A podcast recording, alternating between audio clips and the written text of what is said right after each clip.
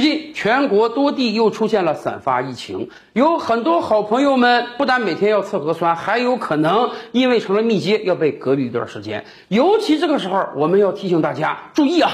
最近又出现了新型诈骗，比如说大连的一位于女士，前两天突然接到了一个电话，说。大连有疫情了啊！经过相关部门研判，你是密接，你在这等着吧，马上就会有车来接你。你收拾几件衣服，我们要拉你去强制隔离。吕女士一接到这个电话，自然心里是非常慌忙的。哎呀，怎么我就突然成了密接了？哎呀，难道我要被隔离七天甚至十四天吗？正当她惶恐之时呢，人家马上又说我要跟你核对你的身份信息，你的身份证号是多少？你工作单位在哪里？甚至还问她说你的银行卡号是多少？因为未来隔离可能你还要交一定的费用。用到这个时候啊，吕女士长了个心眼儿，她觉得我很长时间没离开大连了，我周边也没有任何外来人士，怎么突然我就成密接了？这有没有可能是诈骗电话呢？于是她马上拨打了幺幺零报警。后来经过警方调查，确实这就是一宗诈骗电话。所以警方提醒每一位好朋友啊，最近一段时间以来，很多诈骗集团真的又升级了他们的诈骗手段，人家真是与时俱进啊！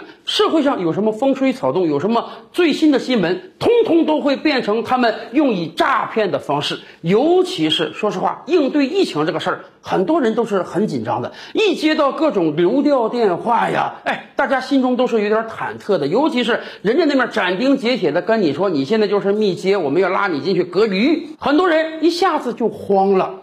然后就有可能在犯罪分子的诱导之下，把自己的私密信息告诉给他们，而且这颇有点防不胜防。因为当一个城市疫情再起之时，真的有很多流调机构是需要给你打电话的。骗子的很多口吻跟他们是近乎一致的，所以警方提醒大家：当你还不能判断对方到底是什么来头、什么机构的时候，你可以给他回答一定的信息，但是流调机构绝对不会问你任何。跟银行卡、跟财产相关的信息，只要有人露出了这一点点苗头，你就可以马上挂断电话，然后报警去调查这宗电话的来源。说实话，这帮骗子实在是太可恶了。疫情对于我们整个经济的影响已经很严重了，我们每一个人，说实话，过去几年也都处于煎熬之中。骗子们竟然还要利用这样的事儿来榨取钱财，真的应当受到严厉的打击。